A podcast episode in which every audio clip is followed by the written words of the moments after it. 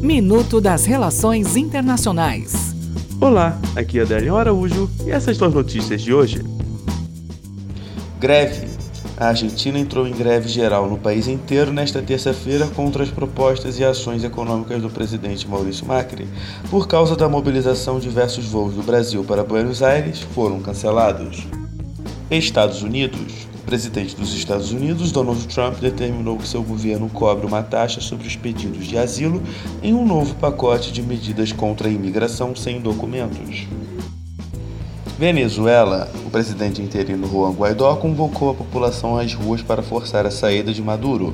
Ele declarou ter apoio militar, mas Maduro reagiu e reafirmou ter lealdade de militares. Imagens em Caracas mostraram confrontos entre manifestantes e forças de segurança. Até o próximo minuto.